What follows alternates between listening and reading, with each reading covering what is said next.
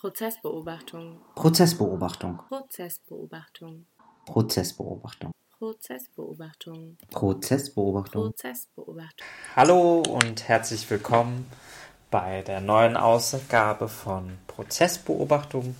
Hier sind wieder Arthur Romanowski und Laura Schilling und wir erzählen euch jetzt über äh, die beiden Prozesstage der letzten Woche, ähm, den 14. und den 15. Tag.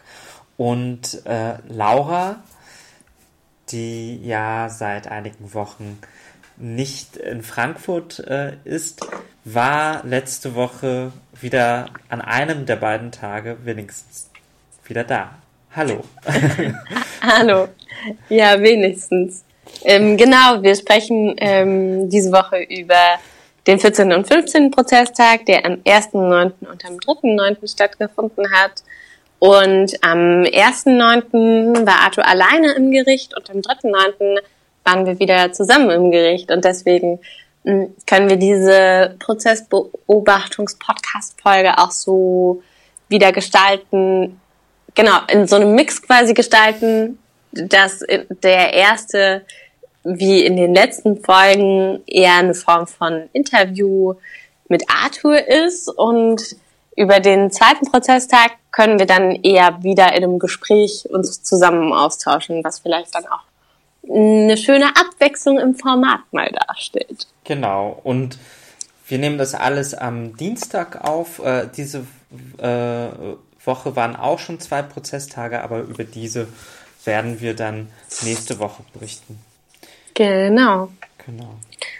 Na, dann ähm, fangen wir doch gleich mal an. Uns ja. fiel das jetzt im Vorgespräch so ein bisschen schwierig, das unter gemeinsame Themen zu strukturieren, weil tatsächlich die letzten Prozesstage relativ unterschiedlich war ähm, bezüglich der Themen, die verhandelt wurden. Und deswegen starten wir vielleicht einfach mit der Frage, wer war denn am 14. Prozesstag als Zeuge geladen? Ja, also da wurde es sehr persönlich, äh, vor allem für den Angeklagten Stefan Ernst, äh, da seine Ehefrau ähm, Anna und sein Arbeitskollege äh, und bester Freund oder aus Selbstdarstellung bester Freund Habil A. Punkt, der ihm auch das, äh, das ein Alibi geliefert hat und die beiden wurden äh, nacheinander sozusagen befragt und haben teilweise ausgesagt.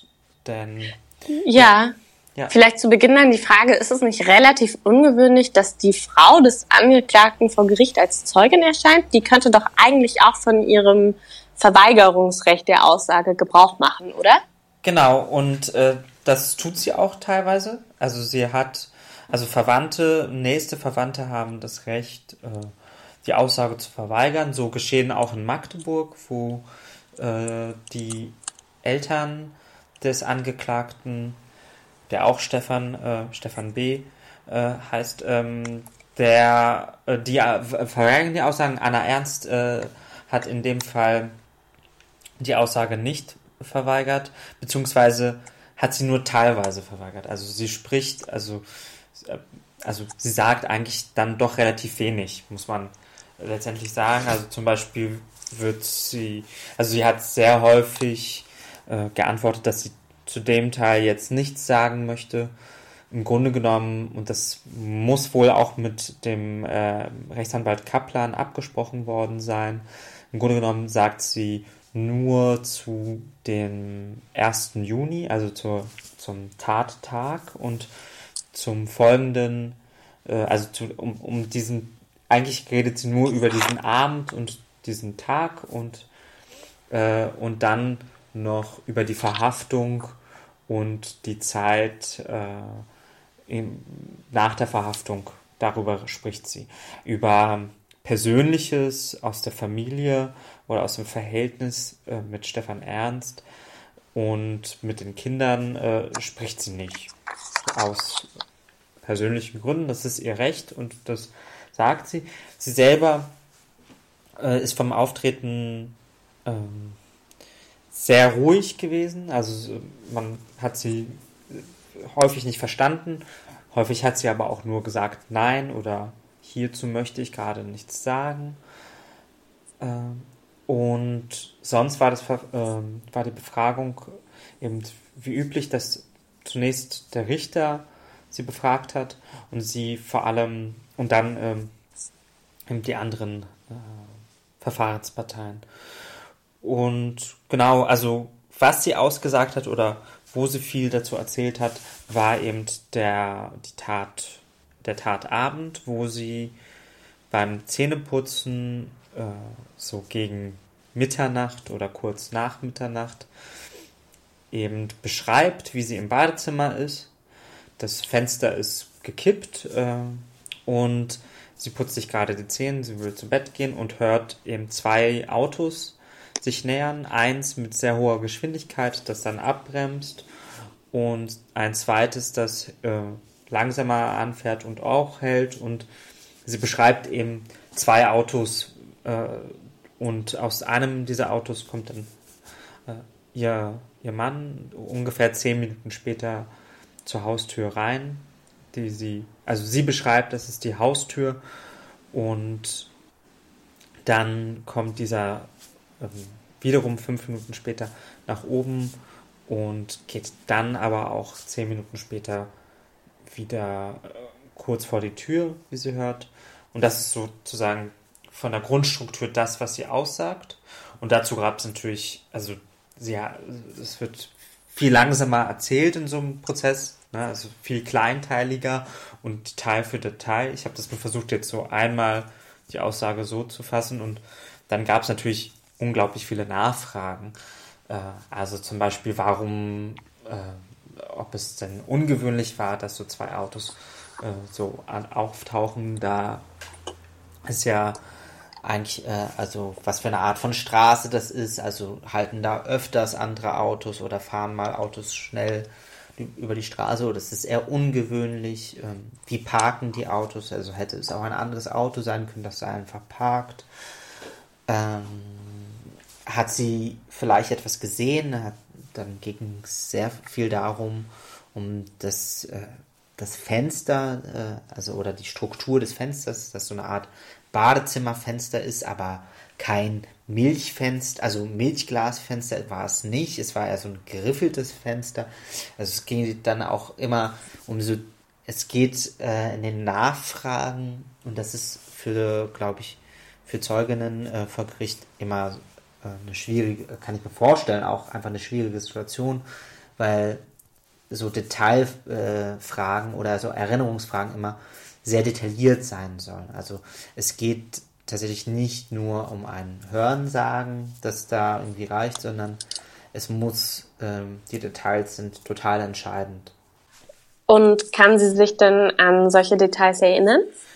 Ja, also sie kann tatsächlich aus dieser Nacht äh, einige Details beschreiben, die auch sozusagen Aussagen von Stefan Ernst selber teilweise stützen. Also das ist natürlich auch immer wieder zu hinterfragen. Aber sie, also zum Beispiel fragt dann der Bundesanwalt Kilmer sehr ausführlich um die Geräusche der Tür. Also zum mhm. Beispiel wird dann gefragt, wie die Tür sich öffnet, also was für ein Geräusch ist. Ist es ein Geräusch, das man hört? Und dann fragt der Sagebiel, ja, ich zum Beispiel höre meine, ähm, hör meine Tür. Äh, wenn, wenn ich oben im Schlafzimmer bin, höre ich die. Und also solches, was für eine Art von Tür ist das? Also hört man das mhm. dann, wenn der Schlüssel aufgemacht wird oder wenn sie aufgeht, also ne, am Scharniergeräusch oder sowas, oder wenn sie wieder zugeht, oder also wann und wie hört man diese Tür? Also hört man ein ja. Geräusch oder mehrere Geräusche? Also kann man sozusagen beschreiben, wann sie auf und wieder zu und auf wieder zugeht, was natürlich ähm, entscheidend ist, um halt die Aussage damit abzugleichen, wie Stefan Ernst äh, diese Tatnacht und sein äh, und das Verhalten zu Hause dann beschreibt. Also er hat ja beschrieben, dass er dann im Keller diese Waffen einwickelt, äh, mhm. reinigt und so weiter. Und das war dann eine sehr entscheidende Frage, weil dann auch zu der Kellertür befragt wurde, ob sie sich sicher ist, ob er nicht auch über den Keller reingekommen sein könnte. Und dann meinte sie, mhm. nein, das sei, könnte eigentlich nicht der Fall gewesen sein, weil sie abends eigentlich schon alle Türen abschließt und mhm. dass, äh, wenn man die Kellertür mit so einem Riegel zumacht, dass man dann von außen nicht reinkommt. Ja. Ähm, das war jedenfalls, wie sie sich daran, also was sie davon weiß. Oder äh, auch über die Terrassentür. Äh, genau. Und genau, äh, auch ob sie ein Gespräch gehört hat draußen, das kann sie so genau nicht sagen. Mhm. Also, also sprich, da geht es ja um einen sehr entscheidenden Punkt in diesem Fall. Also war eine zweite Person, mutmaßlich Markus H., äh, vielleicht nicht nur Beihelfer im Vorhinein oder psychischer Beihelfer, wie er jetzt gerade angeklagt ist, war er vielleicht sogar am Ort ähm, als Mittäter da. Ja. Oder in dieser Tat und, anwesend. Und kannte sie denn Markus H.? Sie äh, kannte ihn nicht. Das war, äh, also dazu wurde sie natürlich auch befragt, äh, wen sie überhaupt kannte. Und sie hat Herrn äh, Habil A., der dann später äh, heute äh, an, dem, an diesem Tag befragt wurde, ähm, den hat sie kennengelernt, aber erst später im Nachhinein. Mhm. Also sie kannte im Grunde genommen fast niemanden aus dem Weil Umfeld. Ich das quasi auch nochmal nachgefragt habe, weil selbst gesetzt im Falle, dass sie Worte verstehen würde oder Umrisse sehen würde, hängt es ja dann auch nochmal ganz stark davon ab, ob sie die Person, sei es so, dass da zwei Leute waren, überhaupt identifizieren könnte. Genau, genau. Das, das wäre ähm, das wäre dann der nächste Punkt. Aber äh, sie kannte weder Markus, äh, Markus H. Äh, noch andere Arbeitskollegen. Also im Grunde genommen mhm. war äh, aus diesem Umfeld oder aus diesem Lebensumfeld ähm, oder Arbeitsumfeld kannte sie fast niemanden aus seinem Leben. Ah ja. ja. Mhm. Und Wobei sie ja schon seit 2003 verheiratet sind. Das äh, vielleicht noch dazu. Also es ist jetzt keine kurze Bekanntschaft oder äh, kurzfristige Ehe, sondern es ist schon so 17 Jahre. Ne? Ja. ja. Ja, und gibt es noch weitere Momente, wo sie ausführlicher darüber gesprochen hat? Oder hat sie dann meistens von ihrem Zeugenverweigerungsrecht Gebrauch gemacht? Ähm, eine entscheidende Frage äh, war ja auch der Vorabend, also der Tag, ja der Freitag, äh, ähm, weil das ähm, sozusagen ein Brückenfeiertag war. Äh, das war der 30. Mai, muss es gewesen sein, ein, ein Freitag jedenfalls. Und sie hat keine Erinnerung, was sie an diesem Tag gemacht hat, aber sie geht davon aus, dass sie beide zu Hause waren. Mhm. Dass sie beide an diesem Tag zu Hause waren, was ja die Aussage stützen würde von äh, Stefan Ernst, dass dieser an dem Vorabend äh, nicht da war, um das Haus auszuspähen und dieses hm. Foto entstanden ist. Ähm, also das Bild mit der Wärmebildkamera, was auf das Datum, das Datum 31. Mai datiert ist, wo aber im Raum steht, ob das richtig datiert wurde oder falsch eingestellt war. Ge genau, genau. Also ob das Foto nicht eigentlich in der Tatnacht geschossen wurde, einfach vielleicht nochmal als Kontext. Ja, genau, genau. Es geht um diese, äh, um dieses Bild, das immer auch wieder auch ein Thema ist und wo äh, Stefan Ernst auch immer wieder, äh, auch gestern in, ähm, am, äh, am der Aussage jetzt diesen Montag, äh, über die wir nächste Woche sprechen werden, das auch wieder wiederholt, weil es da abermals Thema ist. Ja. Ähm, genau. Ja. Ah ja, okay. Ja. Das heißt, ähm, sie sagt oder sie beantwortet eigentlich auch nur Fragen, die stützend sind für die derzeitige Aussage von Stefan Ernst zu dem Tatverlauf auch, Ähm, an die sie sich erinnern kann. Ja, ja und nein, weil ich meine mich zu erinnern, dass in der Aussage von Stefan Ernst er eben nicht über die Haustür reingekommen ist, sondern über die Kellertür. Ah, okay. Ne? Also äh, das, das scheint so ein bisschen ähm, unklar zu sein oder so. Also da, da hat dann auch Mustafa Kaplan auch nochmal nachgefragt, ob, ob sie sich denn sicher sei, Ja. dass es äh, nicht von außen öffnen, sich zu öffnen ist. Dann hat Mustafa Kaplan auch dem Gericht Die vorgeschlagen. Kellertür. Äh, ja, die Kellertür. Äh, Ja. Dem Gericht vorgeschlagen, dass man sich ja diesen Ort nochmal anschauen soll oder ob ein Polizeibeamter das kontrollieren könnte, ähm, wie denn diese Tür beschaffen ist. Äh, Ja.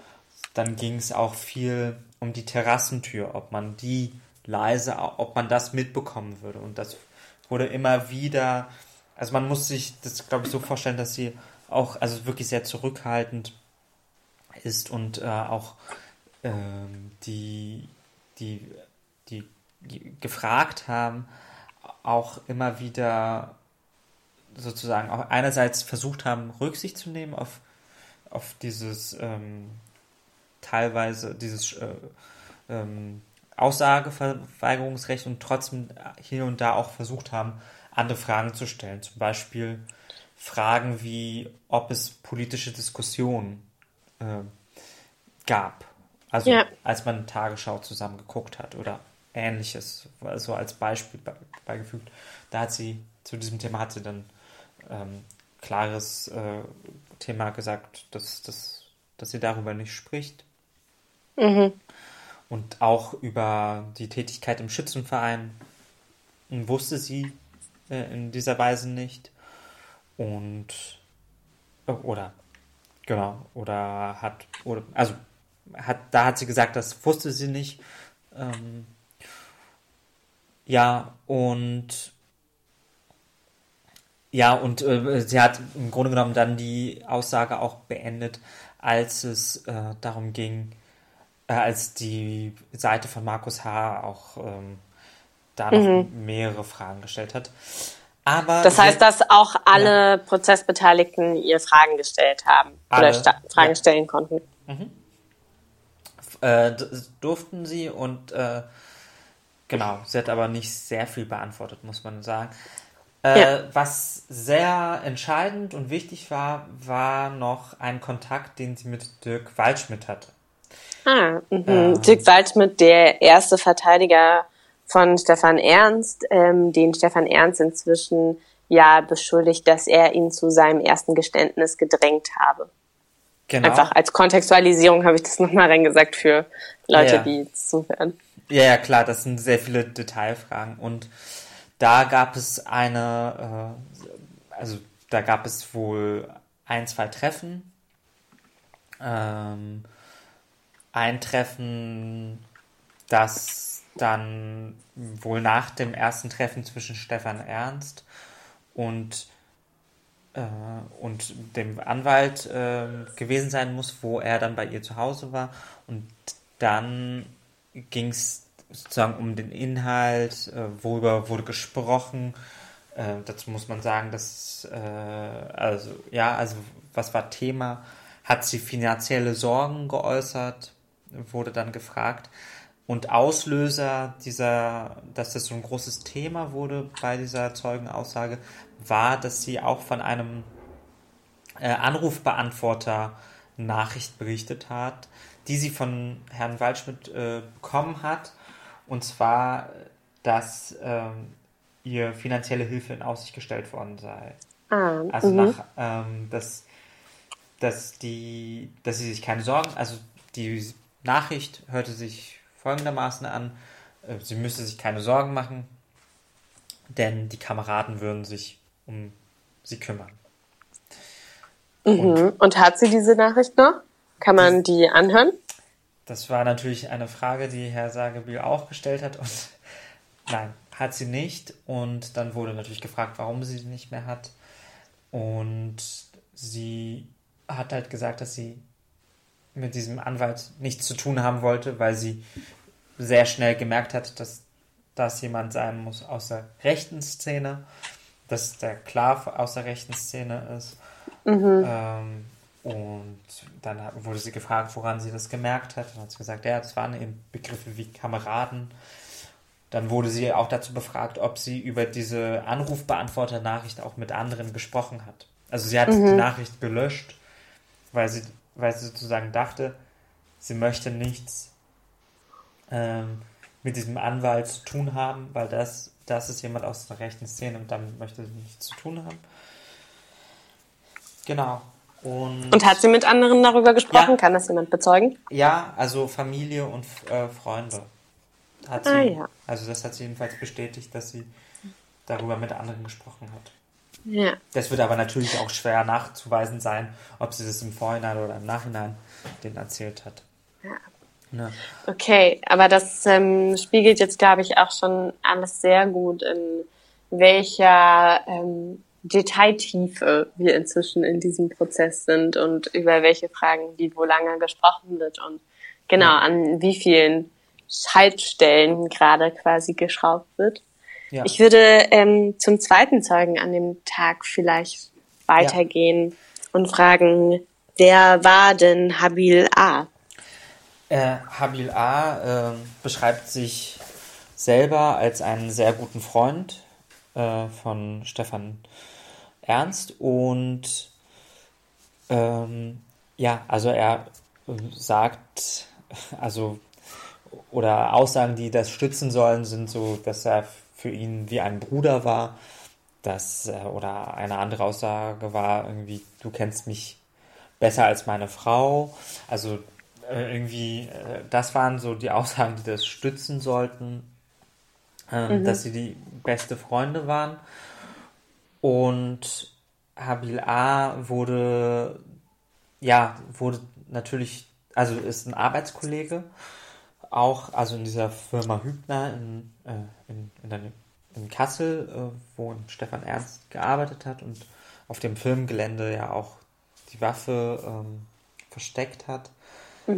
Äh, und Habil A. hat ihm am 3. Juni beim Schichtwechsel ein, ein Alibi äh, verschafft. Also äh, Stefan Ernst, so, so der Aussage von Habil A. folgend, äh, habe ihn gefragt, ob er, dass er, habe ihm gesagt, dass er in Schwierigkeiten sei, eine geschäftliche Sache und ähm, Habil A. ging davon aus, es geht um irgendwie Waffengeschäfte oder ähnliches Ja. und äh, ging aber nicht von Mord aus und hat ihm hat ihm gesagt, ja, er kann eben sagen, dass dass sie den Abend miteinander verbracht haben.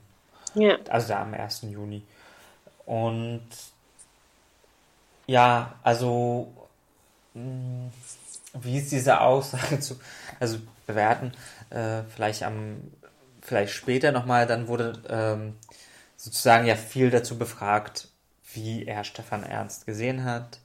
Ja. Um, ja, wie, wie es sozusagen auch mit der politischen Einstellung von Stefan Ernst äh, aussah, wie, wie er das Verhältnis zu Markus, äh, Markus H. auch gesehen hat. Also, Ja. weil er ja beide kannte. Er beschreibt auch ähm, sehr, dass, dass Markus H. immer wieder da war. Also er beschreibt so ein bisschen, stützt Mhm. sozusagen auch wiederum die Aussage von Stefan Ernst, dass, dass es da ein großes äh, Thema war.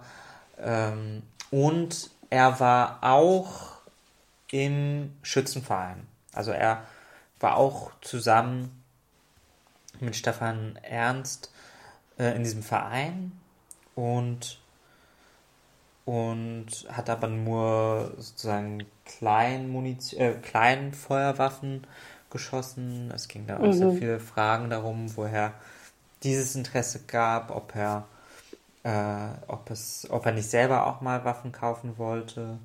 Da hat er gesagt, äh, ja, es war mal Thema, aber es wäre nur über Tschechien gegangen, das wäre illegal gewesen. Und dann hat er gesagt, nein, da möchte er das nicht machen. Äh, also solche Aussagen, also über diesen Waffenhandel, der, äh, der ja auch ähm, Teil der Anklage ist, wurde, hat er viel gesagt und ähm, ja, und ja, auch, also viele Erinnerungslücken, die irgendwie diese Aussage mit begleiten und natürlich bei vielen Erinnerungslücken sind es auch nochmal mehr Fragen. Ähm, das heißt, er, ja, also, also was, was er relativ eindrücklich beschreiben konnte, woran ich mich erinnere, ist, dass äh, es einmal eine Art Fest in diesem Schützenverein gab, wo es, wo er einen Zwischenfall mit Markus H. hatte. Ähm, und zwar wurde er von diesem äh, rassistisch beleidigt ähm, ähm, in diesem äh, in, in diesem Verein. Also da ging es um Geflüchtetenpolitik und äh, Markus H. hat im Grunde ihn äh, angeschaut. Und das war, das war Thema, also es wurde nicht nur die politische Haltung von Stefan Ernst ähm, befragt, die er als, die er selber als sozusagen politisch kritisch sozusagen äh, beschrieben hat. Ja, also, äh, also, aber nicht, äh, nicht sozusagen als rechtsextrem beschrieben hat. Das ist, äh, das ist, glaube ich, sozusagen, dass er sich das nicht vorstellen konnte, dass Stefan Ernst so etwas gemacht hat und dass er auch heute noch, er hat einmal sowas gesagt, es ist auch heute für mich noch die Hölle ähm, zu verstehen, dass das passiert ist und es gab so einen Moment im Gerichtssaal, wo er gesagt hat, es ist so absurd für mich, hier vor ihm zu sitzen, links mein bester Freund äh, und rechts äh, von mir der äh, die Familie ähm, des, der Person, die mir den, äh, die Aufenthaltserlaubnis gegeben hat. Und Mhm. auf der anderen Seite der, der diese Familie, also diesen Menschen getötet haben soll. Ja. Ja, äh, das, Aber und er selber ähm, er erzählt aber auch von seiner eigenen politischen Einstellung, wo, also zum Beispiel waren sie sich einig, äh, dass sie beide die Politik von Frau Merkel ablehnen, zum Beispiel. Ja, also die Aussage, wir schaffen das, ähm, oder wie damit ge gehandhabt wurde. Ja, da haben sich ihre Meinungen getroffen. ja, Ja. Ähm, genau, ich glaube, das war auch der Punkt, wo ich nochmal nachfragen wollte, was er zu seiner politischen Einstellung sagt und wie quasi ähm, er auch beschreibt, wie das Arbeitsumfeld war, weil genau man ja irgendwie auch an so einer Aussage, wie du sie jetzt geschildert hast, wie Frau Merkel ist schuld an dieser Politik, er ja in einer gewissen Form gleiche Projektionen auch teilt, weil man ja auch einfach festhalten muss, dass nicht Frau Merkel entschlossen hat, Ja. wir schaffen das und wir nehmen alle aus, aber natürlich irgendwie eine Richtung gewiesen hat, aber ähm, dass ja trotzdem einfach weiterhin eine Projektion ist und auch eine Personalisierung von Politik, wo man ja irgendwie schon mal sagen kann von so einem, das ist schon mal zweifelhaft, tatsächlich politische Prozesse so zu, zu simplifizieren. Genau, aber äh, das, das scheint, also das passiert in diesem Prozess äh, auch immer wieder, dass ähm, bestimmte Diskurse, also oder bestimmte Gespräche, wenn es um politische Meinung oder politische Haltung oder äh, Einstellung gesprochen wird, dies als Beispiele benannt wird, damit die Personen überhaupt sprechen. Und das ist, glaube ich, äh, also mh, da ist dieser Satz sozusagen, wir schaffen das natürlich in der rechten Szene, ähm, ein, ein, ein Satz, der immer wieder äh, sozusagen verwendet wird als, äh, als, als der Punkt, wo sich alle drüber aufregen. Ja, Ja, und, und ich glaube, das gleichzeitig- ist das Problematische gleichzeitig daran. Ja, genau, das wollte ich gerade sagen, dass das ja auch in einer gewissen Form die Problematik an der Reproduktion der ähm, Wahrnehmung ist. Also im Sinne von, wenn ich die Fragen auch so stelle, ähm, dass quasi mein Gegenüber versteht, was ich meine, mache ich aber trotzdem ja damit gemeint, dass ich halt irgendwie diese Form von Darstellung als legitim empfinde und dadurch reproduziere ich einen Diskurs, wo man einfach schon an vielen Stellen vorher sagen könnte von so, da- das ist problematisch. Und ich finde es Mhm. relativ interessant, weil ich auch letztens einen Artikel gelesen habe, der beim Halle-Prozess ähnliche Ja.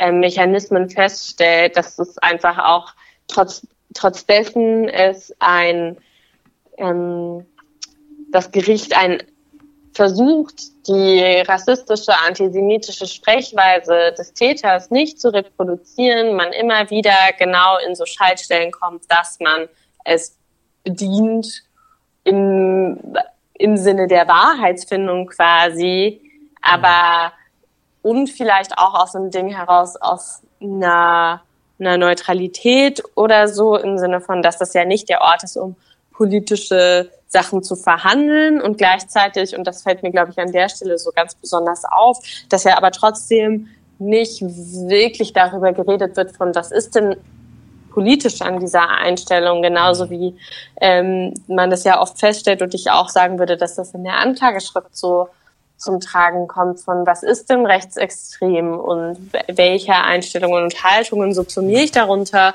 und wie muss ich das eigentlich abgrenzen auch nochmal, gerade wenn ich über Phänomene der sogenannten Rechten spreche, wie AfD, Pegida etc., wo ja die beiden Akteure genauso ähm, genauso sich bewegen, aber ähm, und in ihrem Arbeitsumfeld immer wieder geteilt bekommen, dass das auch eine legitime Sicht ist, die anschlussfähig ist, die Leute in dem Arbeitsumfeld natürlich aber nicht vom Verfassungsschutz ähm, beobachtet werden. Also Mhm. diese Problematik, die daran ja so ganz offensichtlich auch wird. Ja. Sorry, ist- das war gar keine Frage jetzt. Nee, es war ein äh, total richtiger Einwand, ähm, wie diese Befragungen stattfinden und äh, die ja auch sozusagen. Äh, es ist halt schwierig, weil sozusagen die meisten, die dort als Zeugen auch heute, äh, wenn ich an den Zeugen heute, über den wir nächste Woche sprechen, werden ja immer befragt und in ihrer Eigensicht, also in ihrer Erzählung von sich selbst, sind sie gar nicht großpolitisch.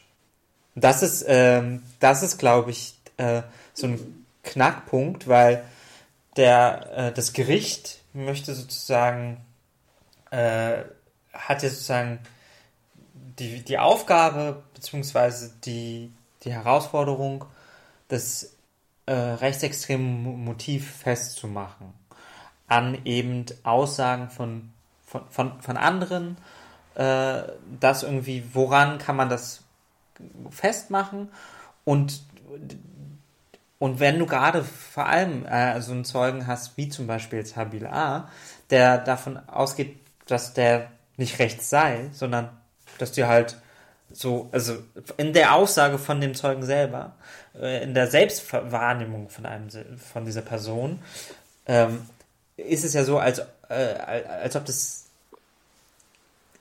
als ob man es gar nicht wüsste, ja, also als ob es gar nicht da war. Also es ist sozusagen kein kein Ja. Etikett, das irgendwie an dieser Person dran stand, wo man das schon wusste und so sich schon dachte, dass sowas passieren könnte, sondern in der Selbstwahrnehmung und im Gespräch und dadurch, äh, dass man sich in irgendeiner Weise dieser Person nahe gefühlt hat, äh, dass äh, man das sich erst irgendwie erzählen muss. Also, und da, ich glaube, da ist sozusagen die Schwierigkeit, dass man da dann eine gemeinsame Sprache mit dem Zeugen findet, äh, damit dieser überhaupt sprechen kann. Und das ist, glaube ich, Ja.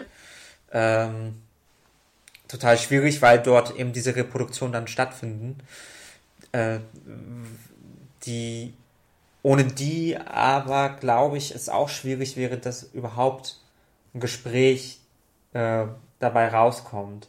Also, weil ich auch bei vielen anderen Zeugen hat man erst den Eindruck, erst wirklich nach stundenlanger Gespräch wird deutlich, dass die eigene politische Haltung sehr rechts ist. Und das wird ja, das wird ja erst durch Aussagen, die sie selber treffen, irgendwie deutlich. Ja. Ja. Ja. Jetzt sind wir sehr weit vom Prozessgeschehen abgekommen, aber irgendwie auch ganz nah dran. Sehr nah dran. Ähm, Ja, genau. Genau. Hast du noch weitere Beobachtungen, die du gerne teilen würdest zur Befragung von Habil A? Sonst würde ich gleich weitergehen. Äh, es ging natürlich auch um die, also die, um Markus H. und auch um andere äh, äh, Mitarbeiter von, äh, von Hübner, die er kannte oder nicht kannte. Es ging auch darum, dass sie zusammen bei Kagida in, äh, in Kassel waren, das vielleicht noch zu erwähnen, äh, dass er eben nicht glauben kann, dass er das passiert ist, dass er Kontakt hatte auch mit eben der Anna Ernst im Nachhinein, dass die beiden auch äh, miteinander im Gefängnis, also es gab so Gefängnisbesuche, von denen hat er erzählt. Und dann war ein großes Thema der Schützenverein. Und das musste man schon so ein bisschen erzählen, weil da sehr viele Widersprüche auch deutlich wurden. Also zum Beispiel in den Listen gab es, äh, also er behauptet, dass sie nie zusammengeschossen hätten.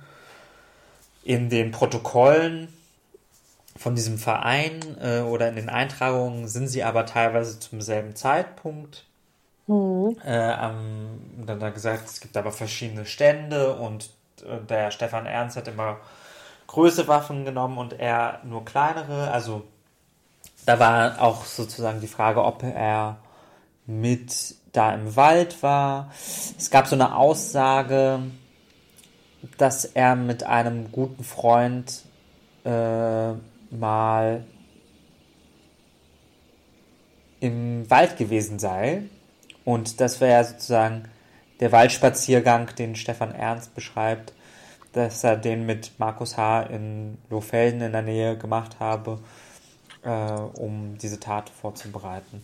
Also solche, solche viele Detailaussagen gab es noch und bei diesem Schützenverein wurde es halt sehr unübersichtlich und Ja. ähm, unklar, weil er sozusagen dieser, diesen, äh, diesen Listen sozusagen widersprochen hat. Vielleicht Ja. das noch dazu. Genau. Ja, voll gut. Ja.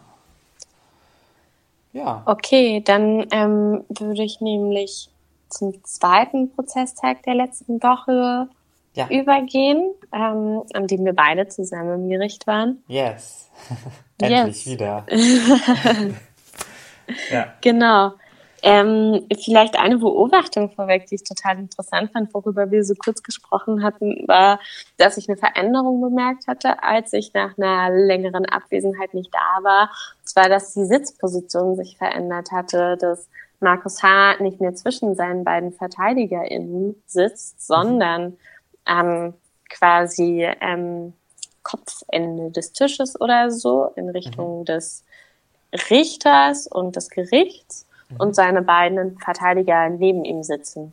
Ja. Und das fand ich ganz interessant, weil das, glaube ich, so widerspiegelt von, was passiert da vielleicht auch außerhalb der sprachlichen Ebene oder so, Ja. worüber wir, glaube ich, wenig in den letzten Podcast-Folgen gesprochen haben, aber was auch einfach leicht untergeht, weil es einfach so eine große Menge an Material ist, was man sowieso jeden Tag verarbeitet.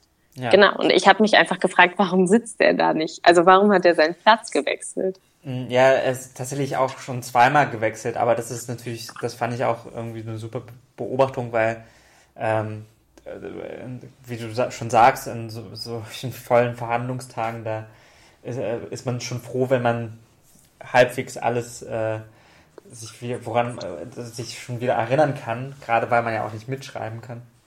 Ja. Äh, und das hat, also das hat sich an zweimal verändert schon, äh, weil als die Zeugenbefragungen losgingen, hat man, äh, haben sich sozusagen Rechtsanwalt Clemens und äh, Schneiders zusammengesetzt und Markus H. ist eben aus der Mitte zwischen den beiden erst einmal in Richtung Publikum eins näher gerückt. Und mh, ganz genau weiß ich es nicht. Ich äh, entnehme das aber so einem kurzen Kommentar ganz bevor der äh, sozusagen Verhandlungstag, glaube ich, vorletzte Woche irgendwie losging, dass, äh, dass ich sage, wie so gewundert hat, warum äh, Markus H. wieder andersherum sitzt und so sitzt, wie, wie du ihn jetzt gesehen hast. Und da hat habe ich den Kommentar irgendwie aufgeschnappt, also zwar nicht direkt ins Mikrofon, deswegen ist es so ein bisschen unklar, aber ich meine gehört zu haben, äh, die Justizbeamten äh, hätten die drei darauf hingewiesen, dass er nicht in der Nähe der Zeugen sitzen soll. Sowas in der Art. Ja, also ähm, dazu und das ähm, muss ich ehrlich Die sagen, Frage, kann ich auch verstehen, gerade weil Markus H. ja als äh, also ist eine sehr unangenehme Person, der mit seinem, der mit seinem Blick ähm, und mit seiner Abscheu auch nicht zurückhält. Also, ne? und also, gleichzeitig habe ich mich gerade gefragt, ob das so viel was anderes macht, weil ich ihn jetzt eher so wahrgenommen habe, als hätte er noch viel bessere Sicht quasi auf den, ja, auf die Position, an der der oder die Zeugin sitzt, so ein bisschen. Genau, Ja. aber gefühlt wird man von ihm äh, direkt äh, in den Blick genommen, ja, dadurch, ne? genau. Wenn man Ja. im Publikum sitzt. Ja, das stimmt schon. Und Ja. das ist ja aber vielleicht auch ein ganz guter Einstieg, weil, und das fand ich auch so sehr interessant an diesem Tag oder zumindest an dem Vormittag auch Markus H. sehr sta stark im Fokus stand, weil nämlich zwei ehemalige Mitgefangene aus der Untersuchungshaft ausgesagt haben, Hassan E. und Yusuf E. Beide, genau, beide haben Markus H. in ihrer Haftzeit getroffen. Ich glaube auch gar nicht so lange. Ich habe im Hinterkopf, dass ich glaube, Hassan E. nur zwei Monate ihn kannte und Yusuf Rell noch länger, so ähm, ich glaube von Juni bis Dezember ungefähr. Ja. Aber genau, vielleicht, das ist eine Beobachtung, die ich nochmal auf den Prüfstand stellen würde. Genau. Und zuerst erinnere ich mich, hat Hassan eh ausgesagt. Was war denn Hassans Beziehung zu Markus H.? Äh, ja, also die waren, äh, haben sowas äh, wie Hausarbeit. Also die beiden waren Hausarbeiter. Das scheint so ein Begriff auf jeden Fall in der Untersuchungshaft zu sein. Sie haben darunter, glaube ich, zusammengefasst, dass man genau für sowas wie Reinigung, Essensausgabe, Wäsche einsammeln zuständig ist. Das heißt, für so die Genau. irgendwie die Care-Arbeit in, in der Untersuchungshaft, die Ja. auch geleistet werden muss. Und, ähm, und natürlich gerade in diesem Fall dann auch äh, sehr wichtig für jemanden wie Markus H. auch, weil Markus H. in isolierter Untersuchungshaft auch war. So habe ich das jedenfalls verstanden, dass äh, Markus H., dass die beiden so mit die einzigen Personen war, die er außer seinem Anwalt und BesucherInnen und so, ähm, die, mit denen er in dieser Zeit Kontakt hatte. Ja. Äh, und, ähm, und dass die beiden sozusagen die Abwechslung waren zum anderen Haftalltag und die berichten eben von äh, sind selber eben äh, immer noch auch in Haft. Also der eine, der Hassan E. sitzt gerade eine Strafe wegen Steuerhinterziehung und äh, äh, Yusuf E. das weiß ich gerade nicht, was, was Wegen er, Drogen. Wegen, genau, wegen Drogenbesitzes Genau. oder Drogenhandels. Ähm, und ja, es geht halt um die Gespräche, die die äh, miteinander gesprochen haben und wer mit wem welche Gespräche geführt hat. Also äh, eben entweder bei dieser Verrichtung dieser Hausarbeit oder auch unter der Dusche. Äh, Das wollte ich auch gerade nochmal sagen, Ja. weil das ja auch nochmal eine interessantere ähm, und Gesprächssituation vielleicht ist, da sie nochmal privater und auch irgendwie intimer ist. Ja, äh, sehr Stelle ich mir zumindest auch im Knast so vor. Ja, ja, und das wurde aber irgendwie auch nie so erzählt. Mm. Also das ist so ein äh, äh, und aber auch während Pausen äh, gab es halt Sprachen und dann ging es bei beiden, also erstmal hat Hassan E ausgesagt und dann Yusuf E. Bei beiden ging es ja auch irgendwie sehr viel darum, was wer mit wem besprochen hat äh, und wann. Genau. Und um das vielleicht grob wiederzugeben, ähm, beide, genau, beide berichten von ihren Gesprächen und ich hatte auch so das Gefühl, dass am Anfang sie beide sehr oder beide antworten sehr ungern und wurden auch sehr kurzfristig nur vor Gericht mhm. geladen. Stimmt, ja. Das hat bei Yusuf E auch tatsächlich dazu geführt, dass ihm irgendwann Sagebil auch so halb über den Mund gefahren ist und meinte so von, jetzt sagen Sie doch mal noch aus. Dazu kommt auch noch, dass Yusuf E ähm, Deutsch nur gesprochen äh, gebrochen spricht und der auch einen Dolmetscher dabei hatte, der quasi Deutsch-Niederländisch übersetzt hat, so dass man da auch nochmal einen Moment von Sprachverwirrung hatte, weil es mal immer relativ unklar war, in welcher Sprache man jetzt spricht, mhm. weil der Senat Fragen auf Deutsch gestellt hat, die er teilweise verstanden hat, die aber auch teilweise übersetzt werden mussten, weil er teilweise auf Deutsch, teilweise auf Niederländisch geantwortet hat. Genau. Und dann gab es auf jeden Fall die Situation, dass Sagebilin angefahren ist und meinte so, wir kommen hier nicht eher raus, wenn Sie hier nicht mal langsam anfangen auszupacken und uns ein bisschen mehr erzählen. Ja. Und das hat er dann versucht, aber das ist eher so mittelgeglückt, würde ich sagen.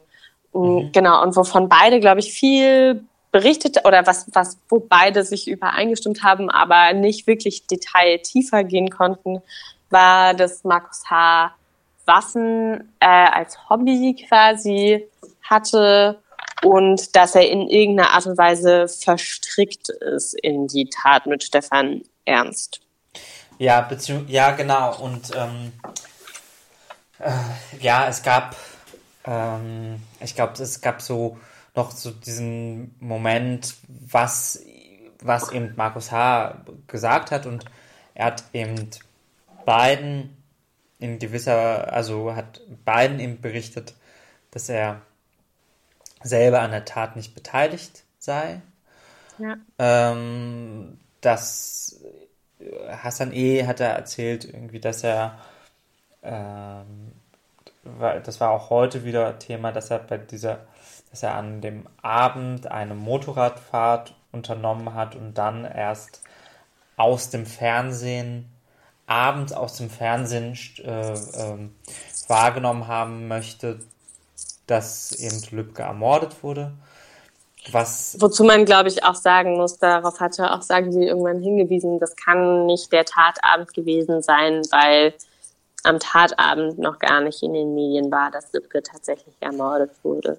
Genau, aber ähm, Hassan E. hat eben diese Version auch berichtet, wo, wo, wobei man auch ähm, wo, wobei gerade diese äh, Erinnerungslücken und, glaube ich, diese äh, relativ plötzliche Ladung auch dazu führte, glaube ich, dass da auch äh, durchaus was durcheinander gekommen sein könnte. So. Und dann erinnere ich mich auch, dass es noch sehr viel darum ging, um dass Markus H. irgendwann Angst gehabt haben soll, dass er von Stefan Ernst ähm, stark belastet werden wird. Äh, und, und was ein großes Thema war, was er sozusagen eingeräumt hat oder ihm gesagt hat, ist dieser Waffenhandel. Also, ähm, dass er die Waffe eben weitergegeben oder vermittelt hat. Beides möglich nach der Aussage, wie ich in Erinnerung habe. Also ich weiß, dass es ganz lange über diesen Begriff ging. Hat er sie jetzt verkauft oder hat er sie vermittelt? Also was hat er gesagt? Und das war irgendwie so meiner Erinnerung nach so ein bisschen äh, unklar. Ähm, auf jeden Fall war ihm nicht klar, was Stefan Ernst mit dieser Waffe äh, machen würde. Also dass er damit einen Mord begehen würde. Also so berichtet es, soweit ich weiß, der erste Zeuge. Ja, Ähm, vielleicht nochmal, weil du das in dem Satz oder in den fünf Sätzen davor einmal gesagt hattest, ja. dass natürlich der zeitliche Abstand ein relativ großer ist und auch deswegen Erinnerungslücken auftauchen. Interessanterweise, und das war vor allen Dingen bei Yusuf E. der mhm. Fall, ist, dass er relativ ich fand dann doch detailreiche Aufzeichnungen über ja, seine stimmt, Gespräche ja. mit Markus H. angefertigt hat. Und das ist auch tatsächlich nur rausgekommen, weil er auch in einem Brief an seine Frau in den Niederlanden davon berichtet hat, dass er Markus H. getroffen hat. Und weil natürlich alles durch die Zensur oder nicht Zensur, ähm, alles durch die Kontrolle geht, was darin geschrieben wird, ist man eben aufmerksam geworden auf Yusuf E. überhaupt, dass er so Kontakt mit Markus H. hat und dann hatte er mit LKA-Beamten im Dezember irgendwann auch ein Gespräch, für die er dann im Nachhinein, nach diesem Gespräch hat er dann quasi seine Aufzeichnungen verfasst von was, woran er sich erinnert aus seinen Gesprächen, was Markus H. gesagt habe und sie dann an die weitergegeben habe. Und das auch so ein bisschen der Grund war, weswegen er so überrascht war überhaupt von der Vorladung vor Gericht, weil er meinte, dass er schon alles gesagt hätte und tatsächlich hat die Zeugenbefragung auch so ein bisschen rausgestellt, dass er sich an viele Sachen nicht erinnern konnte und dann ihm immer so vorgehalten wurde, was er aufgeschrieben hat. Und dann meinte er so, ja, wenn das da steht, dann muss es auch so sein. Ich weiß es jetzt einfach nicht mehr. Genau, ich glaube, das ist auch etwas, was er sehr oft gesagt hat. Ähm, wenn ich das damals der Polizei, Polizei gesagt habe, dann war es die Wahrheit. Ich kann mich ja. jetzt nicht daran erinnern. Äh, und das sind eben ja. relativ interessante Details, weil man sich da eher fragen muss, von kann er das wissen mit seinem Zugang an Öffentlichkeit, den er natürlich auch nur begrenzt hat, wenn es gerade darum geht, genau, dass er schreibt, dass er Angst habe oder das H gesagt hat, dass er Angst habe, dass DNA von ihm gefunden werde auf ja. dem Beifahrersitz in einem Auto. So genau. Details, wo man sich natürlich fragt, so von woher kommt es? Genau, also äh, Genau, äh, da gab es diese Nachfrage in einem anderen Auto oder im Beifahrerauto. Ne? Äh, ich ich äh, habe heute gehört, dass der, dass der Bundesanwalt wohl bei der Pressekonferenz an diesem Tag dann danach gesagt hat, dass man eben keine DNA-Spuren gefunden hat. Ja. Ähm, äh, aber es ja trotzdem ein total spannendes Detail ist, wenn das wirklich Teil des Gespräches war, weil ähm, ja trotzdem die, die also ne, woher kommt die Sorge von ja. Markus H. Wäre äh, ja sozusagen das, was man herausfinden müsste, woher, also um was sorgt sich H. Ähm, äh, dass er be falsch beschuldigt wird oder dass da etwas gefunden wird, was auf eine tatsächliche Teilnahme oder ne, das wäre sozusagen herauszufinden und und ich weiß, dass wir uns auch in der Pause kurz davon, darüber unterhalten haben, dass ähm, Hassan E., also der erste Zeuge, auch davon gesprochen hat, dass er eben Angst habe äh, vor der Aussage ein wenig. Also das, weil es eben um eine äh, rechtsextreme Tat war und es ihm auch klar ging, dass es, oder ja. aus dem Fernsehen dann immer wieder so deutlich war, ah, okay, hier, das ist, äh, hat nicht nur was mit Mord zu tun und auch in Gesprächen äh, wurde einem klar, dass es um eine rechte Tat und auch um eine rechte Haltung bei Markus H. sich handelt. Ja. ja und genau, und also was beide Zeugen auch bezeugt haben, war, dass er ihnen berichtet habe, dass sie gemeinsam auf Demos gegangen seien. Genau, Yusuf E. hat auch über Markus H. gesagt, dass dieser voller Hass sei auf sogenannte Ausländer, wie er es betitelt hat, und Juden und Jüdinnen. Genau, das waren so, also. Genau. Das. Das war, das war. Würde ich und, so sagen. Genau, und äh, ich glaube, bei, bei äh, Yusuf E. ist vielleicht auch noch wichtig zu erwähnen, dass diese Notizen ähm, des, äh, des Gerichts und also auch vier sozusagen ähm, die ja zusammen in Augenschein genommen haben. Und da, das war jedenfalls mein Eindruck, da ging es dann so um einzelne Themen. Also er hat es so in, glaube ich, so circa 10 bis 20 Punkten die einzelnen Aspekte aufgeschrieben. Und er wurde auch befragt, warum er das gemacht hat. Und er hat, also ein Grund oder ein Mitgrund war auch Hafterleichterungen zu bekommen.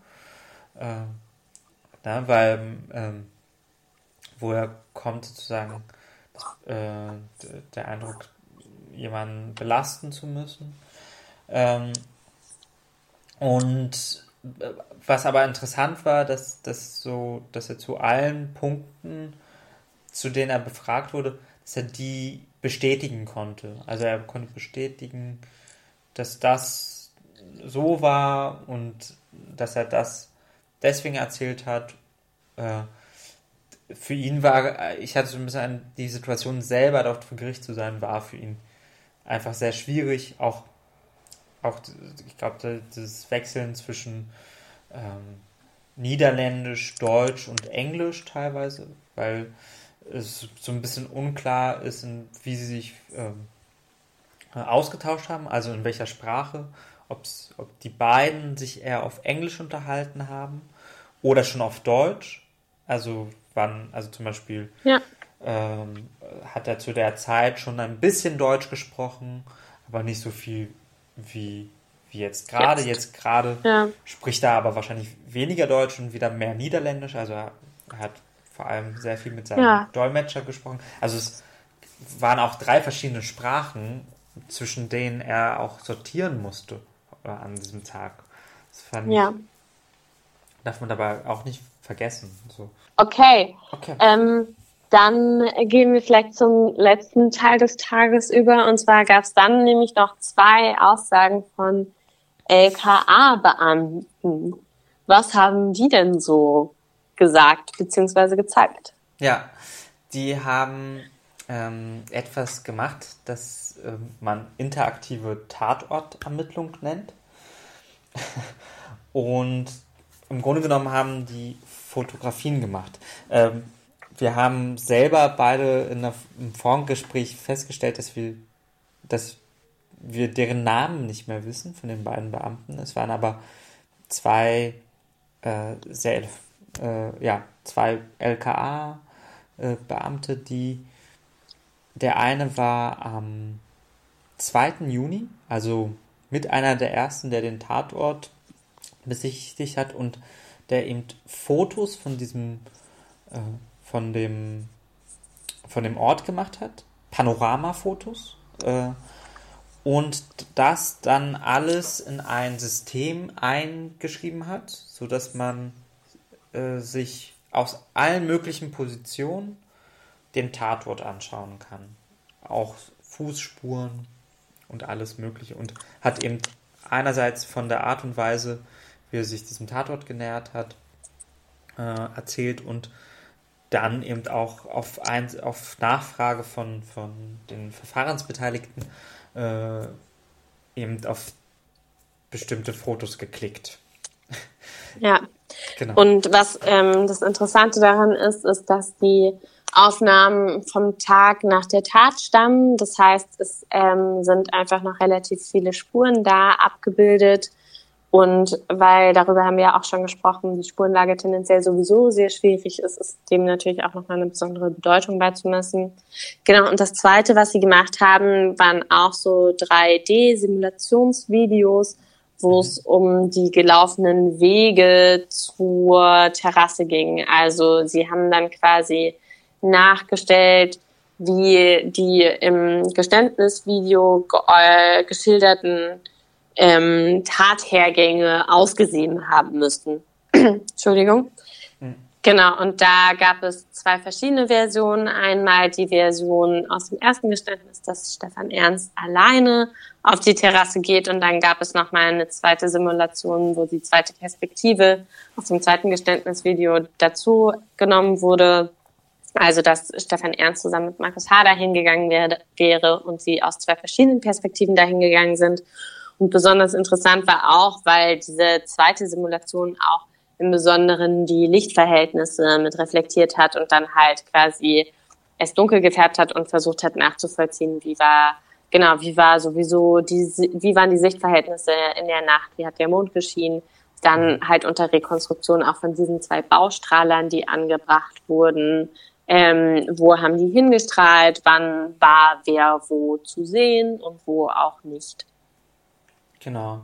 Also bei, also genau, er hat auch davon berichtet, dass es diese 3D-Scanner vor Ort gab, die wohl Daten gesammelt haben, die diese Lichtverhältnisse auch anhand der Wolken, ähm, also anhand des Wetters an diesem Abend äh, vergleichen konnte und so weiter. Das fand ich irgendwie sehr interessant und auch, also dass das, das waren, ja, es wirkte wie so ähm, PowerPoint-Präsentationen bei beiden und das war auch vom, vom, äh, ähm, vom Befragungsmodus war es auch so, dass mal der eine äh, hineingerufen wurde und dann auch dann danach der andere und dann wieder im Wechsel. Also sie durften nicht gleichzeitig da sein, sondern mal mhm. war der eine da, dann musste er wieder rausgehen, dann kam der andere wieder und hat das da gestellt. Ähm, und bei diesen 3D-Animationen, die du gerade beschrieben hast mit den Laufwegen, das, ähm, das wirkte wie so ein, ja, es hatte so von der Grafik her sowas wie ein Computerspiel ähm, und ist auch aus, äh, einmal aus der Perspektive ähm, von, also da hat man eher von oben geschaut und es gab aber auch Perspektiven aus der, also eine Animation aus der Ego-Perspektive des Schützen. Äh, mhm. äh, und also es gab ja sozusagen zwei zwei Versionen sind hergestellt worden. Einmal im Juni 2019 nach der ersten Aussage, wo er eben selber, äh, da, äh, wo Stefan Ernst eben beschreibt, dass er allein nicht dort lang gegangen sei. Und dann gab es eine Version, wo Markus H.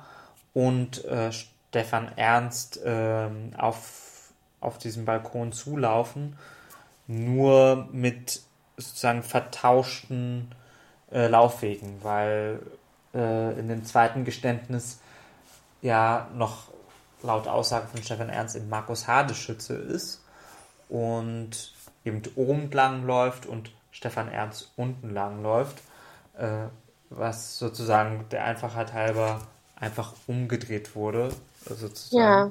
Und da muss man sagen, dass bei diesen Darstellungen, also der Schuss war jetzt nicht irgendwie dargestellt, sondern es war eher ein Schusswinkel, der dann am Ende äh, da war. Und dennoch hat es natürlich etwas total Krudes, sich so eine Animation dann anzuschauen, äh, was auch dazu führt, dass ähm, im Vorhinein die äh, Mutter, äh, äh, also nee, die, die Witwe, also die Ehefrau von Walter Lübcke, ähm, eben vor diesen Aussagen ähm, den Saal verlassen hat und sich das nicht gegeben hat, verständlicherweise. Ja.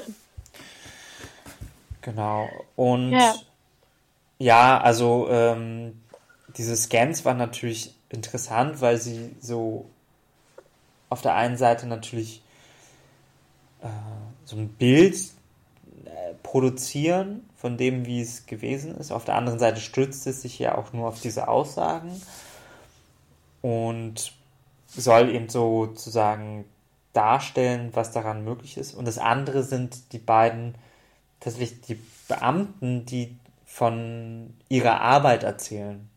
Also der eine Beamte, der eben diese ganz vielen Fotos gemacht hat, der dann als Experte äh, für dieses Beet äh, ähm, befragt wurde, was weil seit, seit Wochen ist es sozusagen Thema, äh, ob es denn überhaupt möglich sei, ähm, den Weg, wie Stefan Ernst ihn beschreibt, dass Markus H. ihn gegangen sei, äh, entlang des Gartens auf, diesen, auf diese Terrasse hinzu, äh, vor allem wegen der Höhe äh, so einer kleinen Mauer, weil die Mauer so 60 bis 70 Zentimeter hoch ist und der ähm, Soko, äh, Soko-Beamte ja gesagt hat, da müsste man schon ein Akrobat sein und dann äh, also immer, also es gab immer so unterschiedliche Aussagen darüber, ob das jetzt möglich sei oder nicht möglich sei. Und dieser habe gesagt, dass es eben kein Problem sei, dass er an diesem Tag das häufig gemacht hat mm, und sich nie abstützen musste, sondern vielleicht am Ende des Tages mal, weil er müde war. Ja. Was sozusagen äh, ja natürlich äh, ein interessantes Detail ist, äh, weil es weil ich sozusagen diese Diskussion darüber, ob es denn möglich sei, so zu laufen oder nicht, äh, eine ganz klare Aussage dazu gibt, ja, es ist jetzt möglich, sozusagen. Und ich glaube, was ja auch nochmal sehr viel interessanter war, war auch die Frage nach den Lichtverhältnissen, ja. ähm, ob es nicht einfach kompletter Bullshit, sage ich jetzt mal, gewesen wäre, dass Markus H. Ähm, sich frontal ähm, Lübcke annähert, so dass er halt komplett durch den Lichtkegel gegangen sei. Und auch da fand ich das Video relativ aufschlussreich, weil es Mhm. auch nochmal sehr gut vor Augen geführt hat, wie kurz quasi auch dieser Weg war und dass es gar nicht so ein riesiges Risiko dargestellt hat, gerade wenn ähm, Lübcke auf sein Smartphone oder sein iPad geschaut hat, was ja auch nochmal blendet und so ein bisschen nachtblind macht. Dafür war die Rekonstruktion natürlich auch nochmal sehr hilfreich. Ja, genau. Genau. Das, das war, ja, stimmt. Das war auch nochmal wichtig. Ja, und das, ja, es, ähm, ja, auch so überhaupt, es ist auch absurd, sich diesen Ort immer und wieder, anzuschauen. Also, äh, ich finde, für, mich ist es total absurd, aber umso äh, extremer muss ich mir das auch vorstellen für die Angehörigen, die da, weiß nicht, es gibt gefühlt tausende Fotos in diesen Akten von diesem Haus. Äh, Ja. Und gerade jetzt bei dem ersten dieser Beamten äh, sind es ja wirklich hunderte Panoramafotos, die dann äh, von jedem möglichen Stadt Standpunkt aus eine Perspektive auf die Fußspuren äh, Ja. oder ähnliches legen. So, ähm, ja. das, äh, das finde ich schon irritierend. So. Ja. Ja. Genau. Und ich glaube, das war auch, das waren alle Vorkommnisse dieses Tages, grob gesagt. Oder hättest du noch was zu ergänzen jetzt an der, der Stelle? Ja, man vergisst bestimmten Details. Ähm, vielleicht, ähm, aber ich glaube nicht. Sonst äh, können wir vielleicht nochmal auf den äh, NSU Watch Blog äh, hinweisen, wo Protokolle da sind. Also da können auch noch Details sein, die wir vielleicht äh, gerade nicht mehr aufgeschrieben haben. Nö, also ich glaube, dass das sind die beiden Tage in der letzten Woche, die wir äh, jetzt beschrieben haben damit. Ja, Oder ihr schaut euch in 30 Jahren die Akten an und recherchiert es einfach selber. das stimmt. Okay, dann würde ich sagen, ähm, das war unsere Folge. Wir hören uns nächste Woche wieder mit drei weiteren spannenden Prozesstagen. Genau, vielleicht äh, noch eine kleine Vorankündigung. Ähm, wir haben letzte Woche auch ein Interview mit ähm, einer Aktivistin von NSU Watch ähm, geführt, dass wir in der übernächsten Folge, wo wir ähm, ausstrahlen werden und wo, an dem wir gerade schneiden und da schon mal auch der kleine Hinweis, dass ähm, das äh, Buch vom NSU Watch äh, diese Woche oder letzte Woche rausgekommen ist. Und zwar, äh, das ist eine Leseempfehlung und das heißt Aufklären und Einmischen. Ja, Und vielleicht hier noch der Hinweis, wir werden für nichts bezahlt, was wir hier an Werbung aussprechen. Wir kriegen kein Geld dafür. kein Geld. Verklagt genau. uns nicht. Verklagt uns nicht. Ja, Okay. Cool. super. Hey, dann wie immer ähm, Kommentare, Fragen, schickt uns sie an prozessbeobachtung.gmx.de und sonst hören wir uns einfach nächste Woche wieder. So ist das. Bis dahin. Macht's gut. Bis dahin. Tschüss. Tschüss.